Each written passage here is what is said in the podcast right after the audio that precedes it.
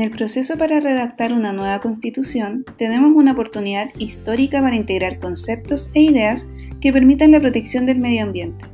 Aquí comienza Hacia una constitución ecológica, un podcast de ONG FIMA donde conversaremos desde distintas miradas propuestas para lograr una constitución ecológica.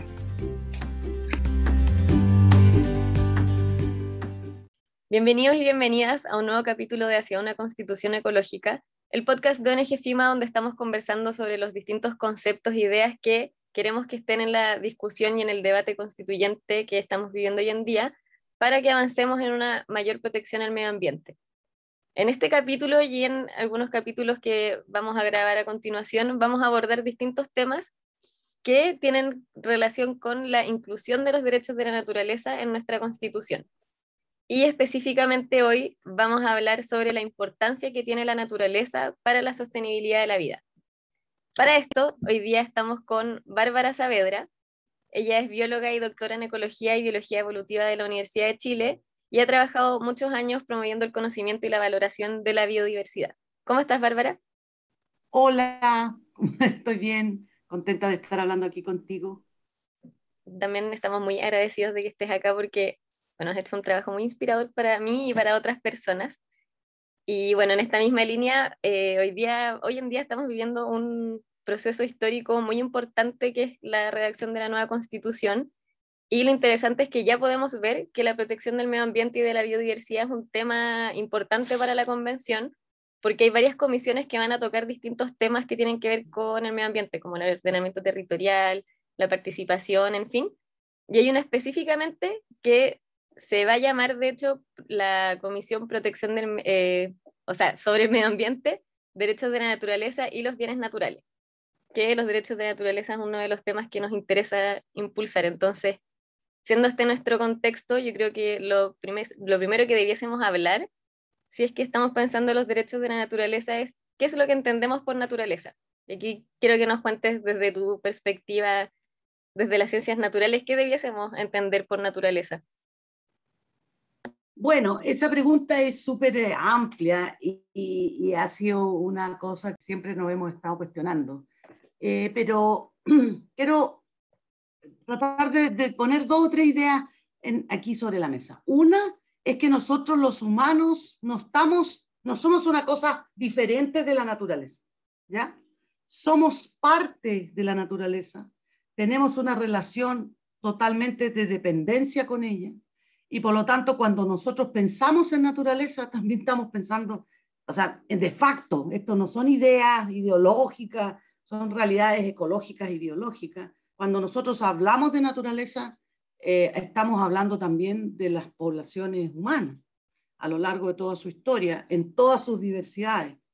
Por lo tanto, en, en, el aspecto como más específico eh, y considerando eh, los avances más actuales eh, en, discusión y conocimiento en este tema, se define la naturaleza como biodiversidad, ¿ya? Y es la singularidad más, más grande que existe en el universo. De todo el universo que conocemos, el único lugar que tiene eh, naturaleza eh, y que tiene vida es esta. Y el panel intergubernamental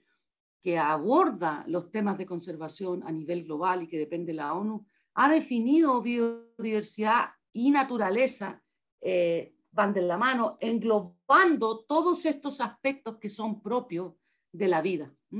Y dentro de ello, la biodiversidad es un, concepto súper joven en lo que, en lo que es el, conocimiento científico. Recién se define a, finales de los años 70 y es bastante complejo. Cuando entonces pensamos en naturaleza, no solamente nosotros somos parte de ella, sino que la naturaleza no es una cosa sencilla. Eh, la gente tiende a pensar que la naturaleza es un animal súper carismático que está eh, perdido en alguna selva eh, tropical, pero la realidad es que la naturaleza es bastante más que eso, es una maraña, un, un, entramado ¿ah? de relaciones ecológicas, de estructuras primero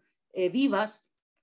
que son, que involucran desde los niveles moleculares hasta niveles poblacionales, de especies, por ejemplo, eh, que se relacionan unas con otras que están posicionadas de manera diversa en distintos territorios, que son producto, además de una historia evolutiva, singular, irrepetible en cada uno de los casos y en los cuales en esa historia nosotros muy recientemente como humanos hemos entrado y aparecido con consecuencias eh, bien desastrosas en muchos casos y también consecuencias bien positivas en otras. Entonces, cuando pensamos en la naturaleza, lo primero es recalcar que nosotros estamos metidos en ese entramado, que son relaciones ecológicas y evolutivas. Y el tercer punto, eh, la naturaleza equivale a bienestar y existencia de las personas. Todo lo que nosotros obtenemos, necesitamos para nuestro bienestar y buen vivir, está provisto directa o indirectamente por la naturaleza. Por lo tanto, cuando pensamos en una constitución eh, del siglo XXI, no, no, podemos sino que poner eh, en un punto muy destacado este aspecto relacional de nosotros como, como sociedad con la naturaleza y producto de ello eh, surge el mandato ciertamente de cuidar la naturaleza,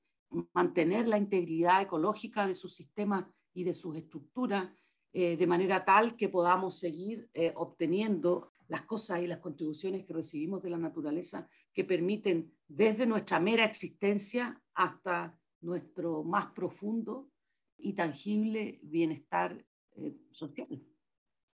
Me quedo con lo que estabas hablando de, bueno, uno que los humanos somos parte de la naturaleza y lo otro, bueno, de esta como relación que existe inevitable entre lo que podríamos decir nos provee la naturaleza y nuestra vida, eh, porque justamente se ha dicho que uno de los problemas eh, o de las causas de la crisis ambiental sería que nosotros al parecer rompimos ese vínculo que nos hace parte de la naturaleza y vemos a la naturaleza como un conjunto de otras cosas de las cuales nosotros nos podemos apropiar y las podemos modificar y utilizar para nuestro bienestar y desarrollo, pero como siempre desde la mirada que es un otro y, y en el fondo no entendiendo que todos somos parte de este ciclo. Entonces, la segunda pregunta que te quisiera hacer es cómo se ha relacionado, cómo se relaciona la, naturaleza con el desarrollo humano y de las culturas. Esto, eh, una van de la mano con la otra, son absolutamente indisociables. Y es tan así que, eh, bueno, nosotros eh, hemos, hemos hecho una propuesta para la constitución en materia con contenidos y, y materia ambientales, y en particular hemos explicitado esta, esta relación indisoluble entre la naturaleza y, la sociedad, llamando a estas propuestas propuestas socioecológicas. No son solamente propuestas que nacen del operar biológico de la, de la naturaleza, sino que están absoluta y directamente relacionadas con, con como digo, con, con el operar de las sociedades. Por lo tanto, eh, es importante reconocer que cualquiera sea la propuesta que quede finalmente en, el, en, en, esta comisión y finalmente en la Constitución, tiene que hacerse cargo de, este, de esta cuestión relacional. Todo el destino, todo el florecimiento eh, de las, de la, de, y el del desarrollo el, y también el ocaso de muchos de las, de las culturas y de los pueblos ha estado vinculado al, a las relaciones eh, que, tienen, que han tenido con la naturaleza. Nosotros lo hemos visto en nuestro propio, y que son relaciones además eh, dinámicas en el tiempo. Eh, la, la, la, humanidad o la Homo sapiens nace en un cierto espacio geográfico, tiene patrones de distribución, a, se ha desarrollado culturalmente eh, y ha florecido de distintas maneras en distintas partes del mundo, reflejo justamente de una de las propiedades más fuertes e intrínsecas y valoradas de la naturaleza, que es su diversidad. Eh, y entonces ha habido ciertos espacios naturales que han he sido benevolentes y han albergado eh, el desarrollo de ciertas cuestiones que han sido eh, fundamentales en las definiciones de los desarrollos de la sociedad, como por ejemplo justamente eh, en la zona del Mediterráneo, el desarrollo de la agricultura, por ejemplo, que cambió totalmente la trayectoria de lo que ha sido el desarrollo de nosotros, de nosotros como sociedad, o en el caso de América, y específicamente en el caso de Chile, el, el, el, el impacto a, la colisión entre la cultura europea y la, y la, y la, y la naturaleza ah, americana trajo consigo una cantidad enorme de, factores que, terminaron transformando profundamente la naturaleza de esta parte del mundo. por ejemplo, entre otras, las especies invasoras. Entonces, cuando tú me preguntas em, cuál, es, cuál ha sido el rol que ha tenido la naturaleza en, la sociedad es absoluto, completo, y de la misma manera como fue así en el pasado, nosotros podemos proyectar eso hacia el futuro y, podemos, debemos entender en el espacio de la discusión constituyente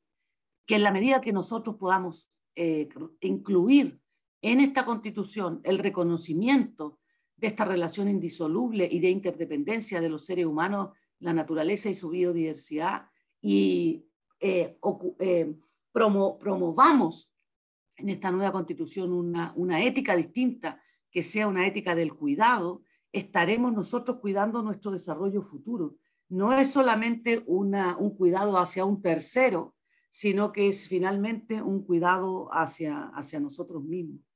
Eh, eso es, un cambio total de paradigma, cambio total, y que se sustenta en la, en, la fase ecológica, socioecológica de lo que es la vida y, que tiene muchos correlatos que, donde la, la, constitución que nosotros esperamos crear ahora tiene que hacerse cargo de toda esa evidencia. Y lo más importante de ello es que eh, el bienestar de la sociedad, la, la existencia y el bienestar no es una cosa separada de la naturaleza, sino que solamente en la medida que mantengamos una naturaleza que funcione íntegra, sobre ella se anidan estas cosas sociales, incluyendo los países, las comunidades, incluyendo los pueblos originarios, incluyendo todo eso, y sobre eso se anidan otras cosas que le interesan a otros sectores de manera más preponderante, como son los temas económicos. Una vez que la, naturaleza desaparece, todo lo demás colapsa. Y nosotros tenemos muchos ejemplos de eso a lo largo de nuestro país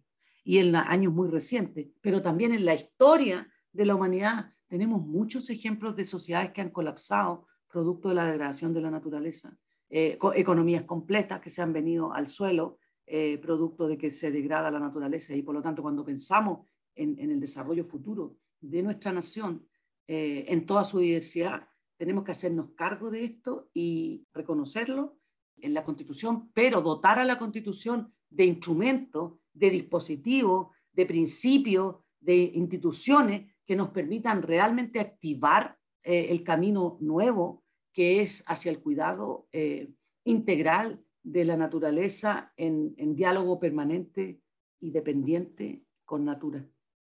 Buenísimo. Oye, Bárbara, a lo largo de esta conversación han salido conceptos como relaciones dinámicas, hemos hablado de las estructuras y la complejidad de la naturaleza, las transformaciones que ésta tiene y también hemos hablado del colapso de las sociedades.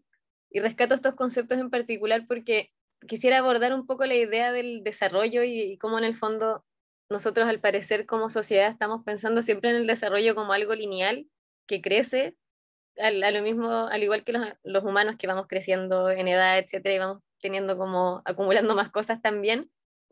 versus quizá lo que pasa con la naturaleza, que la naturaleza pareciera no seguir esta lógica de crecimiento infinito, donde eh, ella, no sé,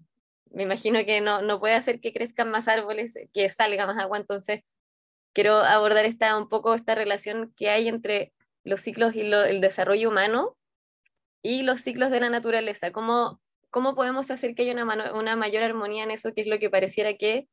eh, tenemos que lograr para que en el fondo podamos seguir sosteniendo nuestra vida? Está súper bien esa pregunta porque claro que tenemos que mirar eh, y ser capaces de ver esta constitución integral de nosotros como parte de, este espacio, que finalmente su límite es, es, el planeta completo, pero que en la práctica se materializa en, en distintos, en distintos ecosistemas, en distintos biomas, y que son todos, eh, todos tienen sus propias particularidades. Lo primero que tenemos que hacer es reconocer, y, nosotros, yo hace un minuto te iba a comentar esto, se me olvidó, que lo, que yo estoy hablando surge de, de, mi propio trabajo, pero también de un trabajo colectivo muy, muy grande que realizamos en una red de constitucionalismo ecológico y donde, como te mencioné, hicimos propuestas específicas de contenidos medioambientales para la nueva constitución y que están disponibles en un libro para quien quiera que los pueda ver y que están, los pueden bajar de distintos sitios eh, web eh, o comprarlos en librería, etc. Entonces, eh, esto que yo estoy compartiendo son reflexiones muy profundas de, mucha gente y también de, de, mi propia trayectoria. Y en ese sentido, una de las cosas que hay que reconocer es que la naturaleza no es finita. Por lo tanto, eh, esta idea absolutamente errada, que no tiene ningún sustento de crecimiento económico infinito, eh, no, como dije, no se sustenta en ninguna parte. Es, más, como mencioné antes, eh, los aspectos económicos de una sociedad están sobre y están integrados a la naturaleza. Por lo tanto, para aquellas aquellos grupos que su interés es económico, con mayor razón debieran eh, eh, interesarse en, promover, primero conocer, entender y promover el cuidado de la naturaleza, porque es la única forma de poder cuidar eh, esta, este aspecto económico que puede ser preponderante para ellos. por lo tanto, es importante entender que, que el primer mandato de la naturaleza es que no es, no es infinita y que tenemos que diseñar eh, relaciones sociales, instrumentos legales, acuerdos eh, económicos, eh, acuerdos sociales y lo que sea en el contexto de esta realidad ecológica. Y esto te cambia totalmente la forma de relacionarte con la naturaleza. Una de esas cosas tiene que ver, por ejemplo, en ponerse de acuerdo qué es lo que vamos a hacer con lo que tenemos, ¿ya? Que es una cosa de perogrullo, pero en el caso de la naturaleza no ocurre así y existe esta idea que cada uno puede tomar decisiones de manera independiente porque, bueno, para eso está la libertad en todos sus tipos y no sé qué, pero no ocurre así cuando tú tienes un una cantidad acotada de agua, una cantidad acotada de bosque, una cantidad acotada de oxígeno, una cantidad acotada de ozono en la capa de ozono. Entonces eso es importante. Lo segundo, eh, también hay que, hay que reconocer, y esto eh, lo voy a conectar con la, con la pregunta que hiciste anteriormente, es que una de las cosas, de las particularidades más propias de la vida y que es em, constitutivo del, florecimiento, del bienestar eh, y de la salud de la naturaleza es su diversidad. por lo tanto, también tenemos que hacernos cargo y existe ahí un fundamento muy profundo para entender por qué nuestro país tiene que hacerse cargo de sus diversidades sociales y de sus diversidades ecológicas. Y de ahí salen correlatos específicos, por ejemplo, en, por qué necesitamos avanzar en descentralización, por qué necesitamos avanzar en inclusión y reconocimiento a las distintas formas de relacionarse con la naturaleza desde el punto de vista humano, en formas de grupos indígenas, formas de colectivos de distinta naturaleza, por ejemplo. Y también tiene que reconocerse en la Constitución que para poder eh, proteger esta naturaleza y hacerla florecer, necesitamos distintos instrumentos. Los derechos de la naturaleza son un instrumento, pero por sí solos no van a dar cuenta del nivel de desafío que necesitamos como país y como mundo para poder avanzar en la protección y el cuidado integral de naturaleza y sociedad en su conjunto. Y en ese sentido, el trabajo que nosotros hicimos en esta red de constitucionalismo identificó varias cosas, mucho más allá de solamente los derechos de la naturaleza. Una es que la constitución tiene que avanzar en reconocer principios ambientales que tienen que ver con esto que te acabo de decir, por ejemplo, de los límites ecológicos al uso y explotación de la naturaleza y de la biodiversidad. O, por ejemplo, un principio de conciencia global. Nuestro, el destino de nuestro país no es independiente de lo que le ocurra al mundo. Por lo tanto, en un mundo hipercaliente, nosotros tenemos que dotar a nuestra constitución de instrumentos que nos permitan conectarnos con esas otras realidades. O principios, por ejemplo, de justicia intergeneracional, por, lo que te dije antes, la, naturaleza y la biodiversidad es intrínsecamente cambiante y, e histórica. Por lo tanto, las decisiones que hoy día tomemos, tal como hoy día estamos viviendo las consecuencias de decisiones que se tomaron antes, también van a impactar a las generaciones futuras y tenemos que hacernos cargo de eso. Entonces, eh, es importante que, eh, que veamos este tema de la naturaleza más allá de solamente los derechos. Necesitamos crear instituciones que se encarguen de defender la naturaleza, que exista defensoría del medio ambiente. Necesitamos instituciones que apoyen la solución de conflictos. Eh, necesitamos, por ejemplo, derechos, explicitar derechos a un medio ambiente sano, ecológicamente equilibrado. Necesitamos incorporar y ampliar esta idea que está instalada en la Constitución de función social de la propiedad, reconociendo la función ecológica dentro de ella. Eh, por ejemplo, derechos bioculturales, eh, derechos de acceso y participación de la protección, acceso a información eh, o participación pública informada, derecho a participar en la toma de decisiones del destino de los territorios que uno habita, que tengamos real y absoluta justicia ambiental que son cosas que hoy día no están incluidas y que van mucho, muchísimo más allá de solamente reconocerle derechos a la naturaleza y que se construyen eh, teniendo esta mirada integral, eh, multidisciplinar para eh, en la constitución, en la, en la discusión constituyente. Me parece súper importante todo lo que acabas de nombrar sobre todas estas formas o las distintas instituciones, conceptos con las cuales podemos ir eh, discutiendo y avanzando en cómo incorporar la protección del medio ambiente en la Constitución. Y ya, bueno, profundizando en esta pregunta, en realidad, en, o sea, en lo que acabas de explicarte, quiero hacer la última pregunta muy cortita. ¿Qué, qué características eh, o, o, conceptos quizá ya de la naturaleza crees tú que debiesen estar en la Constitución? Ya no pensando en los derechos o de qué formas vamos a reconocer a la naturaleza, sino que me interesó lo que nombrabas hace un tiempo sobre que la naturaleza es dinámica, que tiene estructuras complejas, como no sé si crees que alguno de esos conceptos debiesen estar eh, en la Constitución o de qué manera vamos a reconocer estos términos en el proceso. Eh, sí, yo, yo pienso que la, que la Constitución tiene que ser un espacio que permita la transformación de nuestro pueblo y que de nuestra ah, sociedad y que además ella y por lo tanto ella misma tiene que ser eh, estar escrita en una clave que, que permita ser adaptativa. Por lo tanto, más que establecer conceptos que puedan transformarse en la medida que vamos conociendo más o vamos desarrollándonos en, en, nuestras, en nuestras relaciones, que se puedan transformar en, en, un, en un zapato chino, creo que es importante destacar ciertas cosas como principio y algunos elementos. Y uno de esos elementos que creo que marca toda la diferencia, cómo uno afronta esto, y que es la propuesta más fuerte, que ya yo creo que está bien instalada, la he escuchado en muchos lados, es esto de que eh, entrando en la Constitución, en el artículo 1 de ella, se reconozca que el Estado, o sea, que nuestro Estado reconoce esta relación indisoluble y de interdependencia de los seres humanos, la naturaleza y su biodiversidad. Ese solo reconocimiento va a abrir el espacio de discusión dentro de la convención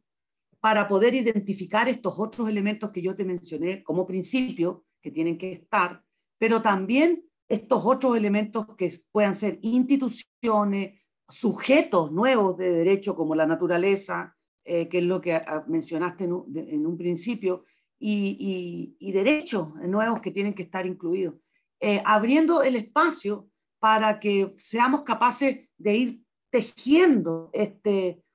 esta relación en toda la diversidad y en toda, que la hagamos florecer en toda eh, la diversidad que es propia de la vida y que ciertamente es propia de nuestro país también, y que pueda eh, manifestarse y adaptarse la constitución a las realidades que existen en Viviri, al mismo tiempo que las realidades que existen acá en Petorca o en el Cabo de Hornos. Eh, y por lo tanto que la Constitución permita justamente lo que tú mencionabas hace un rato, esto de, de, de, darle eh, reticulosidad al, al, desarrollo y salir de esa idea de que hay una forma de responder, una, una cosa que va a resolver todos los problemas, porque la realidad de la vida no es así. Y tenemos que dar espacio en esta constitución para que esas realidades florezcan y encuentren sus propios caminos, eh, siguiendo obviamente ciertos principios rectores, eh, y podamos irlas mejorando además con la práctica y la activación eh, de la conservación de la naturaleza, del cuidado mutuo y finalmente, como consecuencia de ello, de la construcción de una nueva democracia. Muchas gracias, Bárbara, por todas las reflexiones. Me quedo con que nuestra constitución tiene que permitir que las realidades florezcan, como bandera de este, de este capítulo. Así que bueno, te agradezco de nuevo por todo y invito a todas quienes escucharon este capítulo a que sigan escuchando los, los próximos capítulos donde vamos a profundizar estos temas para la constitución ecológica. Muchas gracias. Ya pues, un abrazo, gracias.